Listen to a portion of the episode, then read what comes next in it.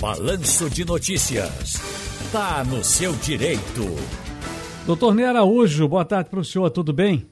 Boa tarde. Boa tarde para todos os ouvintes da nossa Rádio Jornal. Tudo em ordem, tudo bem? Vamos trabalhar? Vamos, hoje é apertadinho que a gente está nessa correria, o falecimento do ex-governador Joaquim Francisco, ouvindo aqui diversas autoridades, mas cabe aqui para a gente perguntar o seguinte, quanto tempo tenho para dar entrada ao pedido de auxílio-doença, doutor Ney Araújo? Olha, Ciro, para você formular qualquer pedido ao NSS, não tem prazo. É, o que tem prazo é quando você quer, por exemplo, revisar um benefício. Né? O benefício já foi concedido, você quer uma revisão. Aí sim, é o chamado prazo decadencial, de 10 anos. Mas para pedir, é, para fazer a solicitação de um auxílio, de uma aposentadoria, não, não há prazo. Agora, posso alterar a data do meu pedido de aposentadoria para incluir novas contribuições? Pode, Ciro. É a chamada DER, né, que é a data é, de entrada do requerimento.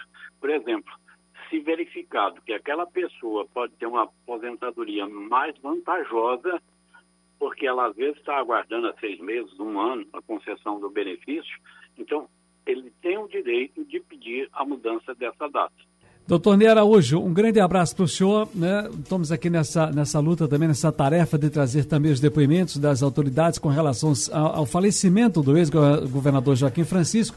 Deixo meu abraço para o senhor, agradecimentos, doutor Ney Araújo. Um abraço grande. Ciro, eu só quero dizer que desde o 1994 foram incontáveis as vezes que eu tive em debate com o ex-governador Joaquim Francisco, tanto no rádio como na televisão. E sempre foi um homem íntegro, de uma credibilidade imensurável. Por isso mesmo, eu apresento aí os meus pesares a toda a família a todos os pernambucanos. Muito bem. Muito obrigado, doutor Nera. Hoje um abraço grande.